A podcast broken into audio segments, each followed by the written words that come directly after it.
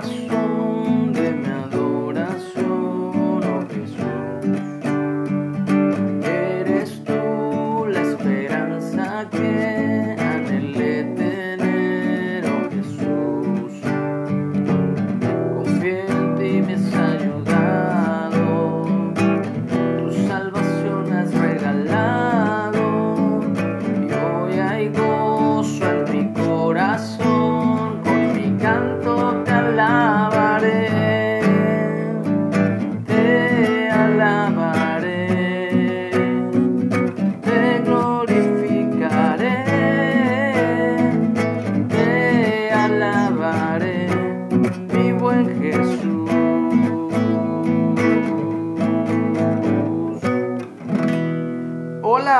buenos días. Damos gracias a Dios por un día más de esta semana. Agradecido con Él porque nos ha permitido ver un día más de vida. Gracias a Dios por todo lo que Él ha diseñado, creado para nosotros, para que vivamos conforme a su voluntad, lo cual trae a nuestras vidas paz y felicidad. Estamos en la lectura del libro de Hechos. Ya estamos en el capítulo 19 y hoy vamos a ver la segunda parte de la predicación de Pablo en Éfeso.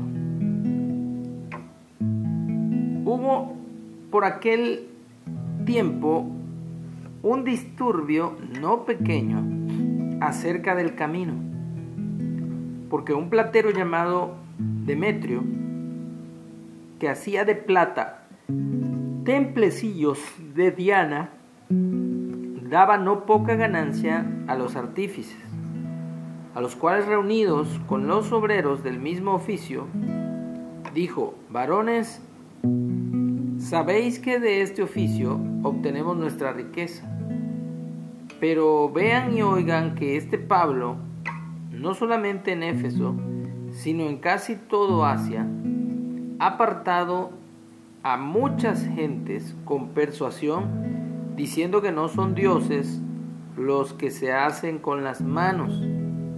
Y no solamente hay peligro de que este nuestro negocio venga a desacreditarse, sino también que el templo de la gran diosa Diana sea estimado en nada y comience a ser destruida la majestad de aquella a quien venera toda Asia y el mundo entero.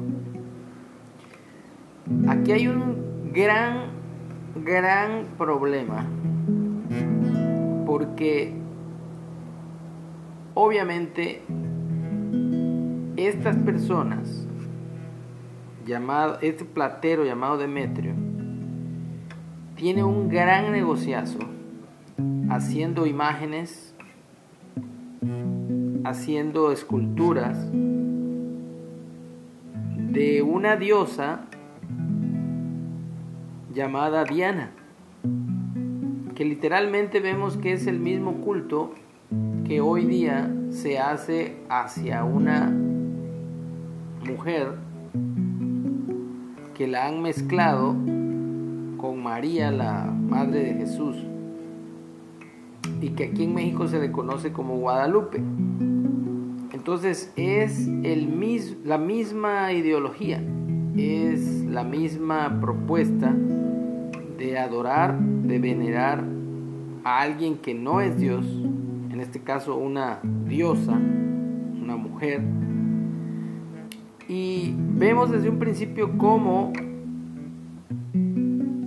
hay un disturbio precisamente por la predicación del apóstol Pablo acerca del camino, dice. Y es que Jesús, Yeshua, él mismo dijo que él era el camino, la verdad y la vida, y que nadie puede llegar a Dios si no es por medio de él. Entonces cuando oyeron estas cosas, se llenaron de ira y gritaron diciendo, Grande es Diana de los Efesios. Y la ciudad se llenó de confusión y a una se lanzaron al teatro arrebatando a Gallo y a Aristarco, macedonios, compañeros de Pablo. Entonces sí es un gran disturbio, es un gran conflicto, no solamente en este tiempo, sino, perdón, no solamente en el tiempo de Pablo, sino aún en este tiempo. Cuando vemos cada 12 de diciembre que se levanta una turba a gritar consignas de que María es la reina. Y no lo hago con el afán de ofender a nadie, sino esto es algo que se da y se repite nuevamente la historia que vemos aquí en la Biblia acerca de una madre diosa o de una diosa madre, se entienda, sabiendo que solo hay un Padre celestial, un Padre espiritual que es nuestro Dios, el Dios de Israel, pero aquí hay un conflicto hay un conflicto de intereses, obviamente detrás de la idolatría, porque así se le llama cuando se adora a alguien o a algo que no es Dios. Y queriendo Pablo salir, del, al, salir al pueblo, imagino hablar con ellos, los discípulos no le dejaron. También algunas de las autoridades de Asia, que eran sus amigos de Pablo, le enviaron recado rogándole que no se presentase en el teatro unos pues gritaban una cosa y otros otra, porque la concurrencia estaba confusa y los más no sabían por qué se habían reunido. O sea, la gran multitud fue convocada y no sabían ni qué onda con ello. Y sacaron de entre la multitud a Alejandro, empujándole los judíos. Entonces Alejandro, pidiendo silencio con la mano, quería hablar en su defensa ante el pueblo. Pero cuando le conocieron que era judío, todos a una voz gritaron casi por dos horas, Grande es Diana de los Efesios.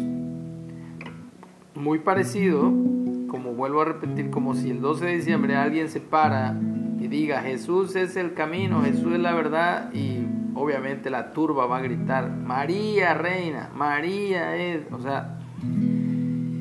Em, entonces el escribano cuando había apaciguado a la multitud, dijo, varones efesios, ¿y quién es el, el hombre que no sabe que la ciudad de los efesios es guardiana del templo de la gran diosa Diana y de la imagen venida de Júpiter? Puesto que esto no puede contradecirse, es necesario que os apaciguéis y que nada hagáis precipitadamente porque habéis traído a estos hombres sin ser sacrílegos ni blasfemadores de vuestra diosa.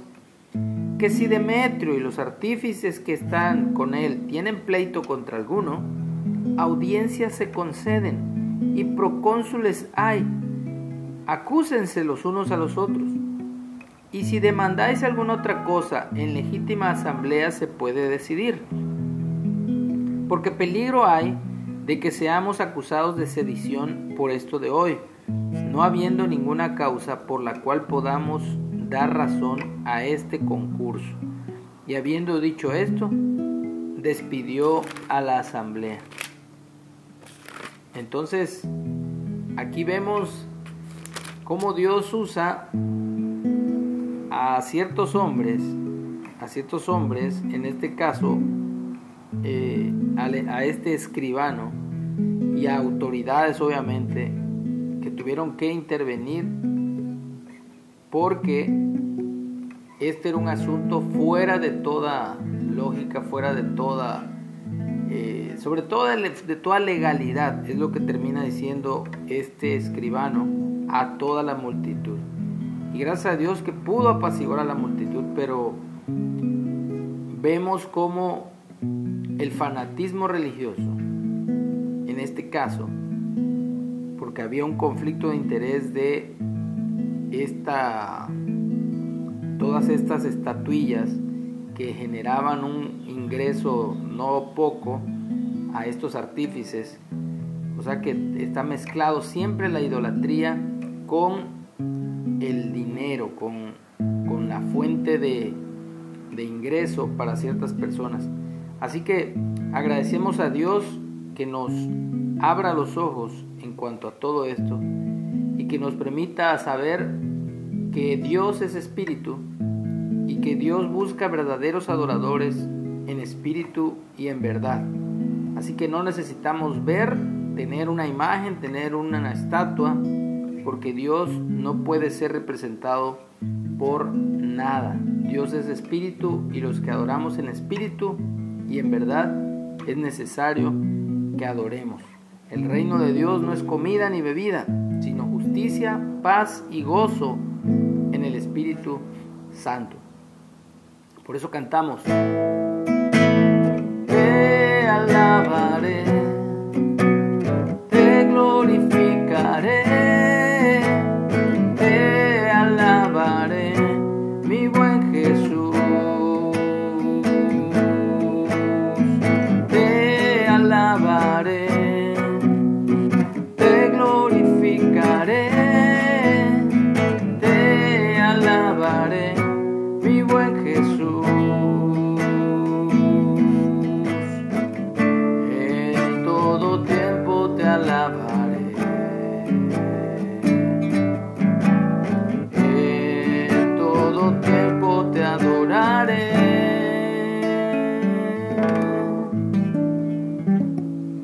Tengamos un excelente día, adorando siempre al Padre, adorando siempre a Dios en el nombre de Jesús, por su Espíritu que nos ha dado.